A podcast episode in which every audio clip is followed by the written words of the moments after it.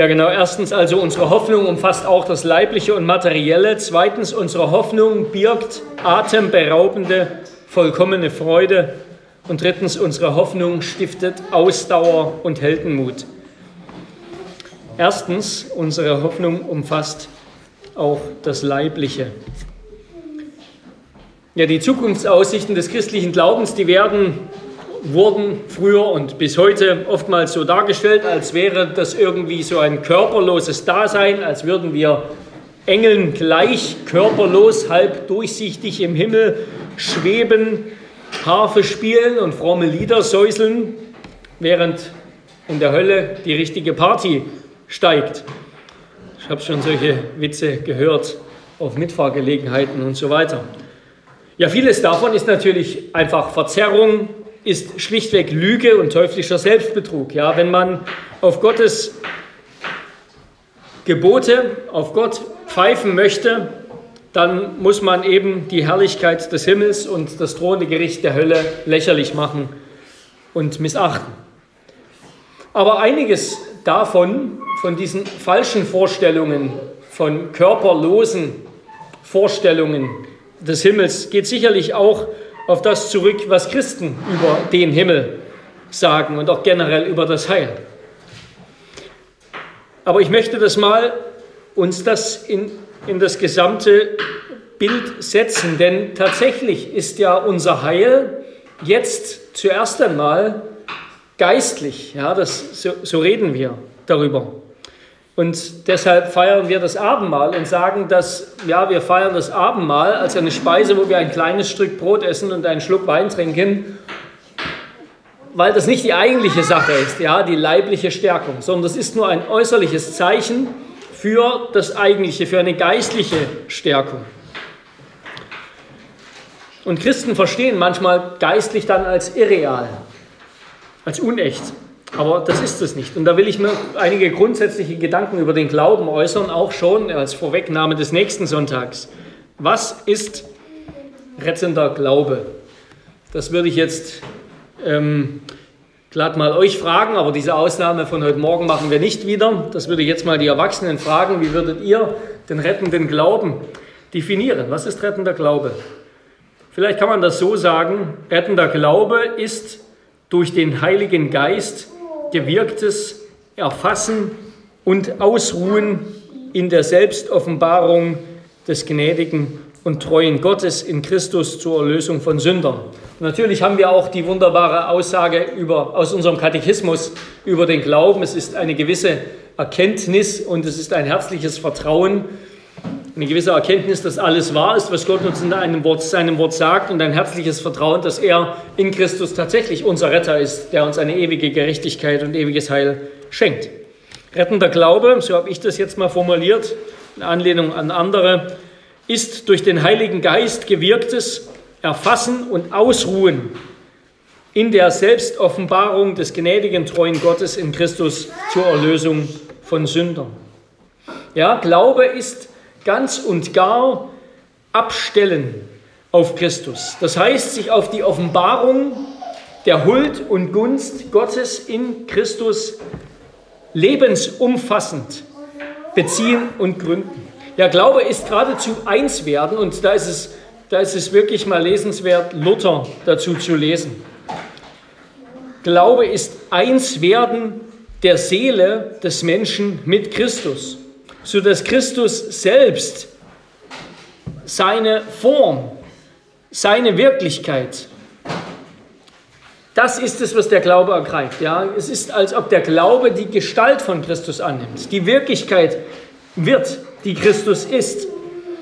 Glaube ist damit dann das Prinzip, das heißt der Anfang, das heißt Prinzip auf Deutsch, der Anfang, die Richtung des neuen Lebens.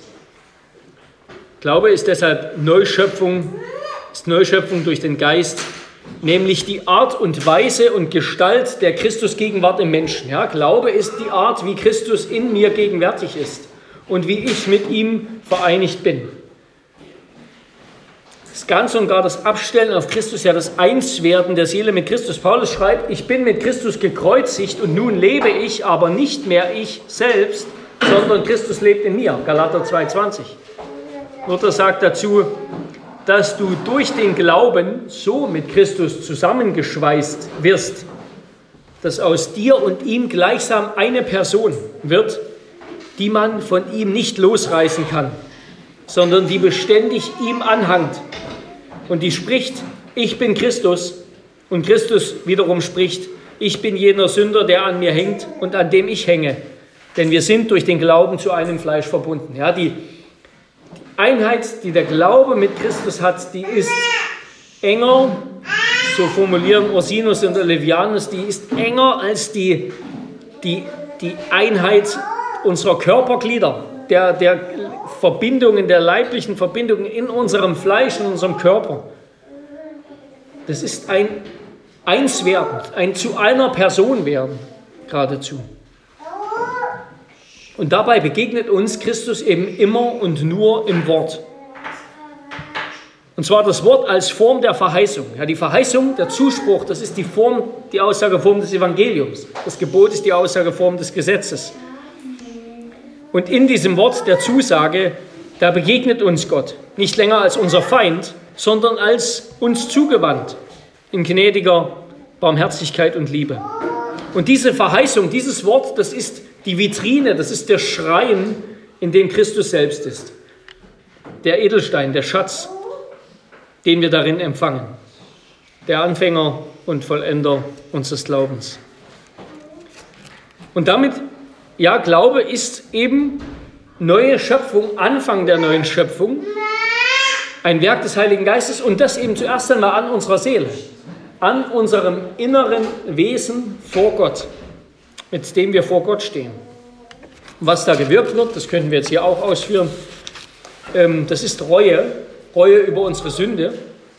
Das ist ein Einstimmen in das Urteil des Sünders, in Gottes Urteil über den Sünder, ein Gott Recht geben und es ist ein Schlussmachen mit allem, mit, alles, mit allem Verlassen auf sich selbst, mit allem Selbstvertrauen.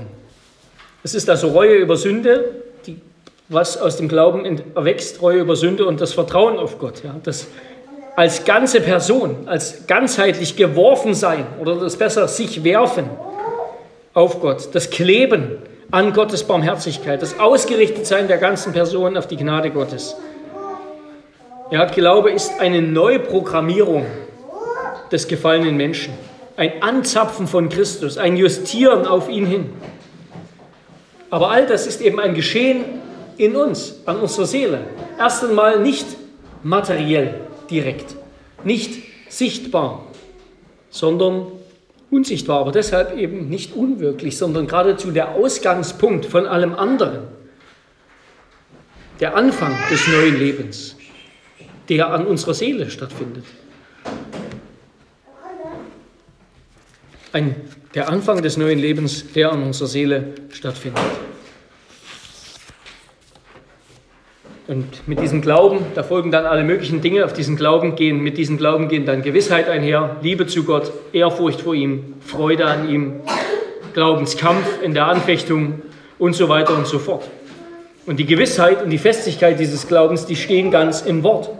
Die Freude dieses Glaubens erwächst aus der Hoffnung, der Hoffnung der Wiederkunft Christi. Die Liebe dieses Glaubens wird gereizt von der Liebe Christi. Und sein Kampf dauert an. Ja, warum, warum habe ich das ausgeführt? Über den Glauben. Ja, das christliche Leben, das ist wirklich und real. Aber ja, wir sehen noch genauso aus, wie bevor wir zum Glauben kamen, sozusagen. Wir sehen noch genauso aus wie ganz normale Menschen, wie unsere Nachbarn. Äußerlich sind wir nicht irgendwie verändert. Ja, Paulus kann sagen, der innere Mensch, der wird von Tag zu Tag erneuert, aber der äußere verfällt. Christus ist nicht mehr als Mensch auf dieser Erde. Wir können ihn nicht sehen, nicht anfassen, nicht zu ihm hinlaufen mit unseren Beinen. Und der Glaube an sich ist eben unsichtbar.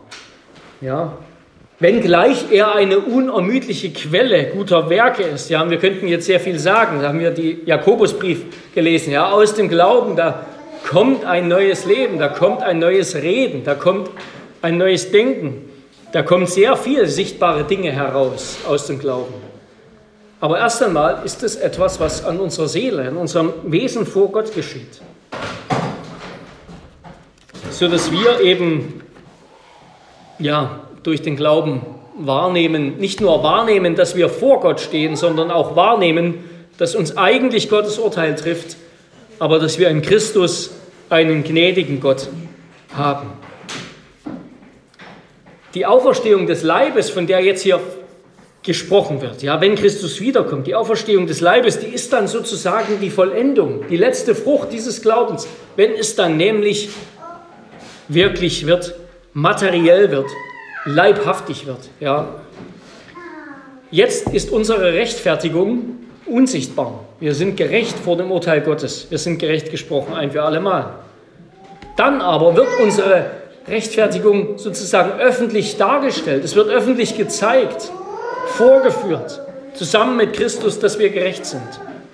Jetzt verfällt unser äußerer Leib, dann wird unser Leib erneuert. Ja, die Verkündigung der Auferstehung der Toten, der Auferstehung der Heiligen, das ist, das ist sozusagen die ganze materielle Seite unseres Heils, unseres Heils. Ja, Christus hat das schon. Christus ist auferstanden leibhaftig. Er hat einen neuen Leib. Auch bei ihm ist es noch nicht abgeschlossen, denn er wird wiederkommen. Er wird noch weltweit verherrlicht. Aber ja, in unserem Leben wird sich das erst noch verherrlichen. Auf die geistliche Auferstehung, die Wiedergeburt, folgt noch die leibliche Auferstehung. Ja, unsere Wiedergeburt ist eine geistliche Auferstehung. Es ist ein schon jetzt Teilhaben an der Auferstehung Christi. Wir könnten das ausführen. Ja, dass Paulus spricht von der Erstlingsgabe. Er schreibt in Römer 3, 28, dass wir, die wir den Geist als Erstlingsgabe haben, Römer 3, 28, seufzen in uns selbst und sehnen uns nach der Kindschaft der Erlösung unseres Leibes. Das erste Pfand unserer Auferstehung, also die Sicherheit, die Garantie, dass wir auferstehen werden, leib, leibhaftig, das ist die Auferstehung Christi. Ja? Und mit ihm hat schon die ganze Auferstehung angefangen. Ja? Wir dürfen über die Auferstehung nicht so denken, da gab es da gab's die Auferstehung Jesu und dann gab es unsere Auferstehung oder gibt es unsere Wiedergeburt und dann unsere Auferstehung. Das sind einfach so ganz verschiedene Paar Schuhe. Nein, das ist sozusagen alles eine Auferstehung. Es ist alles eine Ernte. Der erste Teil der Ernte, der im Alten Testament eben dann Gott geopfert wurde als Dankopfer, die Erstlingsfrucht, das ist Christus. Das ist aber der Anfang der ganzen Auferstehung. Unsere Wiedergeburt ist schon ein Teilhaben, ein geistliches Teilhaben an der Auferstehung Christi, ist eine Mitauferstehung. Und genauso wie Christus durch seine Auferstehung gerechtfertigt wurde, Römer 4,25, 1. Timotheus 3,16, so erfahren wir unsere Rechtfertigung, wenn wir wiedergeboren werden und glauben durch den Heiligen Geist. Und dann ist unsere leibhaftige Auferstehung das endgültige Teilhaben, die ganze Ernte, die Einfuhr der ganzen Ernte, die schon begonnen hat. Also das erste Pfand unserer Auferstehung ist die Auferstehung Christi. Das zweite Pfand, die zweite Garantie unserer Auferstehung ist die Gabe des Heiligen Geistes für alle, die zu Christus gehören. Das ist ein anfänglicher Genuss unserer Adoption als Kinder Gottes, der sich in unserer leiblichen Auferstehung vollkommen erfüllen wird. Ja, so wird der, der den Herrn Jesus von den Toten auferweckt, nämlich unser himmlischer Vater in der Kraft des Heiligen Geistes, der wird auch uns auferwecken mit Jesus. Also wir verlegen die Auferstehung Jesu nicht einfach irgendwie in unsere persönliche Lebensgeschichte, so nach diesem Motto dieses Liedes, da geht es um die Geburt Jesu, wäre Christus tausendmal in Bethlehem geboren und nicht in dir, du bliebest doch in alle Ewigkeit verloren. Das klingt fromm, ist aber völliger Unsinn, ja?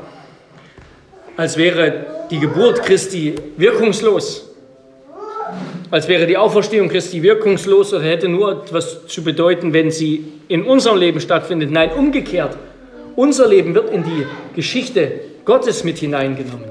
Gott lässt uns an der Geschichte Jesu teilhaben, nämlich an seiner Gerechtigkeit und an seinem Leben. Ja, oder um es mit einem ganz anderen Bild zu sagen, wie können wir, die wir sterben, doch auferstehen. Ja? Jesus sagt, Johannes 11, ähm, wenn ihr an mich glaubt, werdet ihr leben, auch wenn ihr sterbt. Wie können wir, wenn wir sterben, doch auferstehen? Wie können wir leben, wenn wir gestorben sind? Ja, die Antwort durch die Einheit mit Christus. Wir könnten das im, im, sozusagen in der Sprache der Informatik sagen, weil unser Leben in ihm ist. Und da ist nicht nur sozusagen eine exakte Kopie, ein exaktes Backup unserer Seele, unseres, unserer, unseres Daseins in ihm, sondern es ist auch ein fehlerfreies, ein makelloses Backup sozusagen, ein, eine makellose Kopie unserer Seele, unseres Lebens in Christus. Und wenn wir sterben, dann wird das sein. Ja? Das ist aber eben kein zweites, kein anderes Ich, sondern das ist mein Leben, meine Identität, mein Charakter in Christus. In Christus, in dem der Himmel schon war, bevor er im Himmel war. In Christus, in dem der Himmel schon auf Erden war, bevor er in den Himmel ging. Ganz kurz zu diesem Zwischenzustand. Was ist, wenn wir sterben?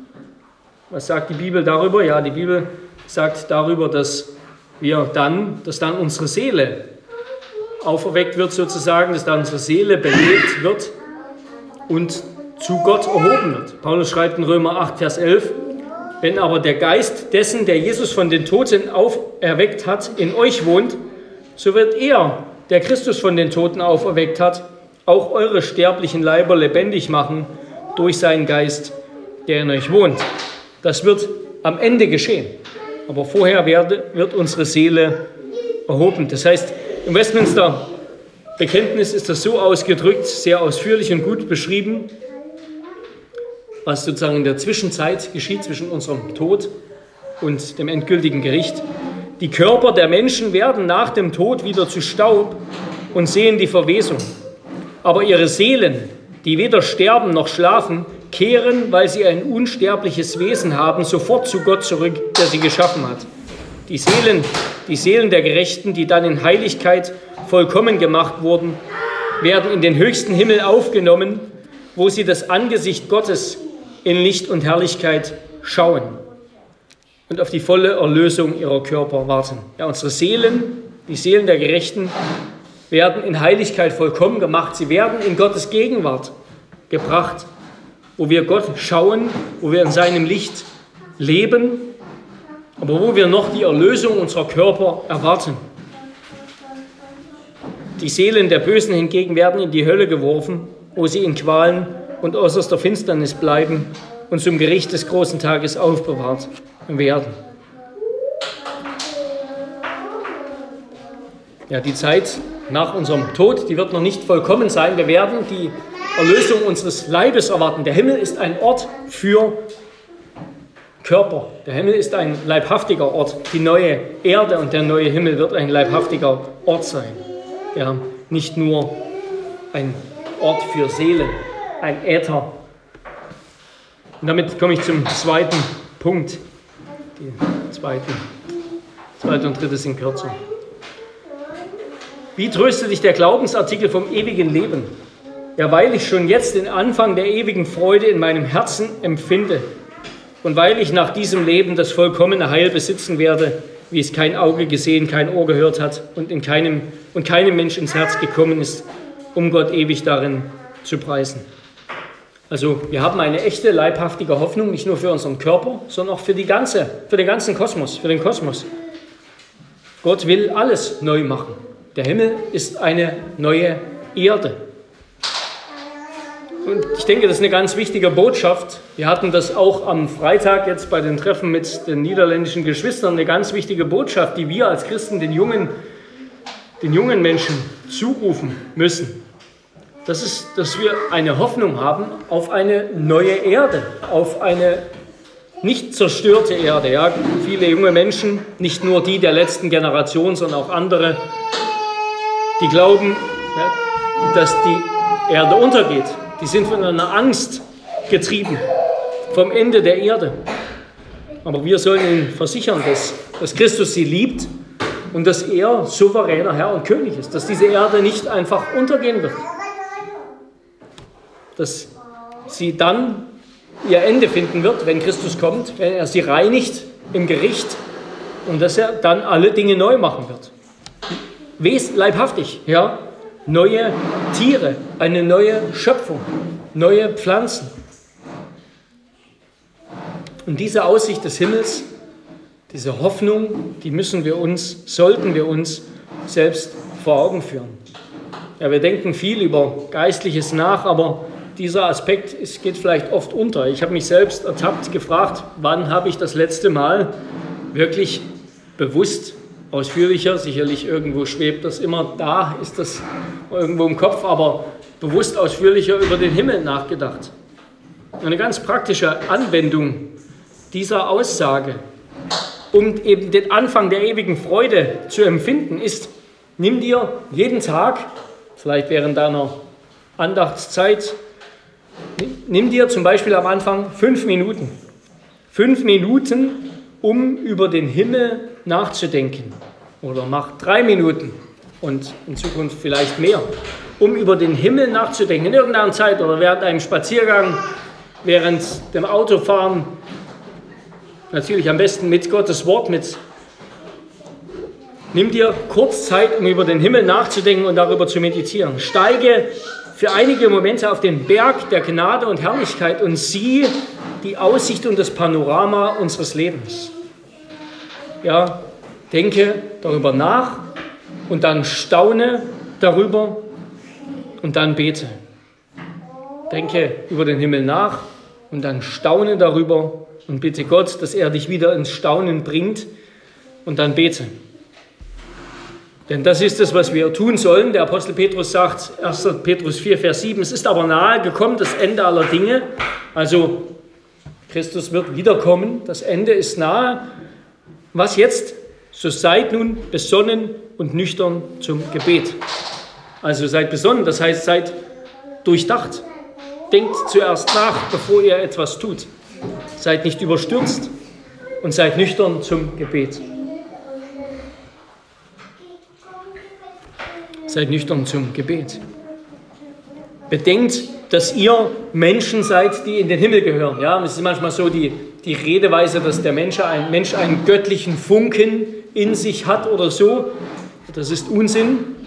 Es gibt dem Menschen, Menschen oder in der Schöpfung keinen göttlichen Funken. Schöpfer und Geschöpf sind zwei ganz verschiedene Wesen. Aber was, was für ein Funke in uns ist, das ist ein himmlischer Funke. Ja? Ein himmlischer Funke ist im Herzen der Gläubigen. Ein, eine Sehnsucht, eine Erwartung, ein Anfang des Himmels. Ja, und es ist dem Heiligen Geist unwürdig. Es ist unwürdig, über den Heiligen Geist oder über die göttliche Weisheit zu glauben, dass Gott ein Werk beginnt in uns eine Kerze entflammt und sie dann später wieder ausgehen lässt. Ja, Gott hat was begonnen in dir, den Glauben, die Vorfreude auf den Himmel, das Leben als Christ und dann lässt das wieder ausgehen. Nein, so ist Gott nicht. So ist Gott nicht, sondern was er begonnen hat, das will er vollenden. Du gehörst dorthin. Das ist deine Heimat, das ist die Aussicht, das ist das, wonach wir uns am meisten sehnen sollen und dürfen. Ein Himmel ohne Bewährungsprobe, ohne Gericht, ohne Urteil, ohne Gesetz, mit erneuerten Herzen, mit dem Gesetz Gottes in unseren Herzen, wo wir Gott kennen dürfen, wo wir Christus erblicken dürfen in all seiner Herrlichkeit. Ja, und das, das ist natürlich eigentlich nur eine Aussicht der Himmel ist nur dann eine Aussicht für jemanden, der sich an Gott, der sich an Christus erfreut. Ja, wer sich an Christus nicht erfreut, für den ist Himmel, so wie wir das jetzt hier beschreiben, wie die Bibel das beschreibt, gähnend langweilig. Ja, da wird es die ganze Zeit um Gott gehen. Okay. Wenn wir uns nicht nach Christus sehnen, dann ist der Himmel keine Freude, keine fröhliche Ankündigung, sondern vielleicht eine weitere Aufgabe, eine ewige Aufgabe, die wir vor uns sehen. Aber ein, ein Herz, ein, ein Mensch, wenn wir himmelwärts ausgerichtet sind sozusagen, dann erwarten wir kein ewiges, friedliches Spießerleben im Himmel. Da geht es auch nicht um irgendwelche Vorteile, sondern es geht um Gottes Ehre und damit aber auch um Freude und Freiheit und Leben in Fülle. Ja, Paulus sagt in, in aller Herausforderung und Anfechtung und Verführung und Versuchung, richte den Blick, richte deinen Blick auf den Himmel. Denn unsere Bedrängnis, die schnell und vorübergehend und leicht ist, verschafft uns eine ewige und über alle Maßen gewichtige Herrlichkeit, da wir nicht auf das Sichtbare sehen, sondern auf das Unsichtbare. Denn was sichtbar ist, das ist zeitlich, was unsichtbar ist, das ist ewig. Also schau auf den Himmel, schau auf deine Hoffnung im Himmel. Ja, Paulus sagt nicht, verbessere deine Situation. Wenn du hier ein Problem hast, dann verbessere deine Situation. Oder Gott wird deine Situation verbessern. Das wird er auch unter Umständen. Gott hilft uns und Gott gibt uns seinen Rat und seine Weisheit. Aber immer wieder, vor allem, schau auf den Himmel in Bedrängnis, in Versuchung. Denn da gehören wir hin. Da gehören wir hin, da ist Christus schon unser Haupt. Da ist der Vater, der uns als seine Kinder willkommen heißt. Dort gehören wir hin. Und dann schätze den Wert ab, den Wert der Ewigkeit, der ewigen Freude, der ewigen Gemeinschaft, des nimmer endenden, vollkommenen Lebens. Eines Lebens so wunderbar, so reich, so voll Freude, so voll Jubel, voll Erstaunen, voll Glück, dass wir es uns nicht vorstellen können. Dass wir es uns nicht vorstellen können. Ja, schau auf den Himmel und dann wäge ab zwischen dem und zwischen deinen Leiden, zwischen deiner Not, zwischen deinen Sorgen. Der Himmel übertrifft alle unsere Erwartungen. Alle Erwartungen, alles Große, was Menschen hier erleben, was Menschen erleben, indem sie reisen, indem sie irgendwelche großen Dinge tun, indem sie die Meere befahren, indem sie auf den Berg steigen, indem sie sonst was erleben. All das wird im Himmel übertroffen werden. Unvorstellbar, in unvorstellbarem Maß übertroffen werden. Ja, und zuletzt stiftet unsere Hoffnung Ausdauer und Heldenmut. Ja, die christliche Hoffnung hat gemacht, dass die Kirche noch immer da ist, ja, noch immer da ist. Die, ich habe immer mal wieder ähm, die Nationalhymne der DDR im Ohr, weil sie eine ganz nette Melodie hat. Also ich werde sie jetzt hier nicht singen, ähm, aber das beginnt auferstanden aus Ruinen, ja. Dann später geht es auch darum, dass der Mensch, dass die Jugend in ihrer eigenen Kraft sich erhebt und etwas Großes schafft. Tja, aber auferstanden aus Ruinen und gleich wieder zurückgefahren in dieselben. Das ist das Schicksal aller irdischen Reiche, alles irdischen Aufstiegs, aller irdischen Hoffnungen, aller irdischen Reiche. Ja, und nicht nur der DDR und des Kommunismus, des internationalen Kommunismus, auch des nationalen Kommunismus und aller anderen menschlichen Erhebung und Aufstiegs und Größenwahns. Es endet in Ruinen. Aber der christliche Glaube, der gibt uns Hoffnung und damit Ausdauer. Paulus und Petrus, und damit will ich schließen, schreibt im zweiten Petrusbrief, wir erwarten aber nach seiner Verheißung neue Himmel und eine neue Erde, in denen Gerechtigkeit wohnt. Darum, Geliebte, weil ihr dies erwartet, so seid eifrig darum bemüht, dass ihr als unbefleckt und tadellos vor ihm erfunden werdet in Frieden. Und seht die Langmut, die Geduld unseres Herrn als eure Rettung an. Na, was sagt Paulus hier? Zuerst, äh Petrus, zuerst warten wir. Wir sollen warten auf ihn. Das ist es, was wir tun als Christen auch im Glauben. Das ist nicht nur alles Aktionismus und die Welt umkrempeln und die Welt zum Himmel auf Erden machen, die Welt zum Reich Gottes umformen. Das beginnt hier in der Kirche und dort, wo das Wort verkündigt wird, auch in unseren Heimen. Aber ansonsten warten wir auf seine Wiederkunft im Glauben, im Ausharren. Warten, dass wir dann, wenn er kommt, feststehen im Glauben. Ja, wie Christus fragt, werde ich aber Glauben vorfinden? Wird der Menschensohn, wenn er wiederkommt, Glauben vorfinden? Wir warten mit dem Gebet, dass wir dann unbefleckt und tadellos vor ihm erfunden werden. Aber aus dieser Hoffnung, aus diesem Warten, dass wir bei ihm sein werden, da, da geht es damit einher, der Wunsch, auch so zu sein, ihm zu gefallen, wenn er dann kommt. Rein zu sein, heilig zu sein. Ja, aus diesem Wunsch, ihm zu begegnen, geht auch der Wunsch hervor, den Kampf gegen die Sünde, ein Leben in Gerechtigkeit zu führen. Ja, alle irdische Freude, die vergeht, und es gibt viele gute irdische Freude an vielen wunderbaren Dingen, aber sie vergeht, sie ist leicht zerbrechlich, Sie hört wieder auf, sie muss hart erarbeitet werden. Leiden folgt darauf, auf die hellen Tage folgen die dunklen und so weiter. Irdische Freude ist nicht von Dauer. Himmlische Freude aber wird nicht vergehen. Ja? Jeder Tag im Himmel, jeder neue Tag wird den vorherigen übertreffen an Freude und an Glück. Und das ist die Freude und die Hoffnung, die uns jetzt schon antreiben soll, die uns den Mut geben soll, Menschen von Christus zu erzählen, dass sie dort sind, im Himmel und nicht im ewigen Gericht in der Hölle. Das ist der Hoffnung und der Trost der Märtyrer. Ja, glückselig sind die Toten, die im Herrn sterben, von nun an. Ja, spricht der Geist, sie sollen ruhen von ihren Mühen, ihre Werke aber folgen ihnen nach. Darum lasst uns so warten im Glauben und Zeugen für Christus sein.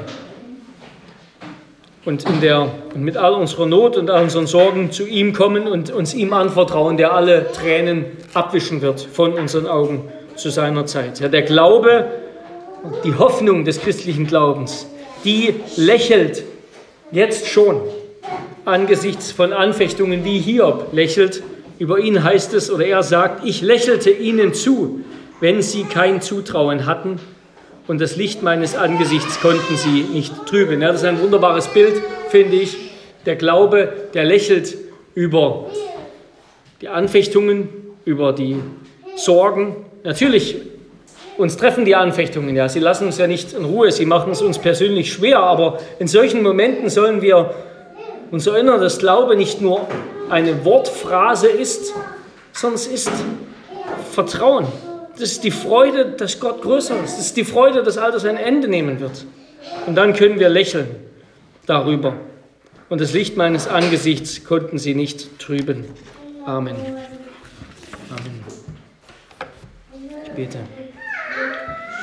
Herr unser Gott, hab du Dank für, die, für den wunderbaren Ausblick, für die Hoffnung, die du uns machst.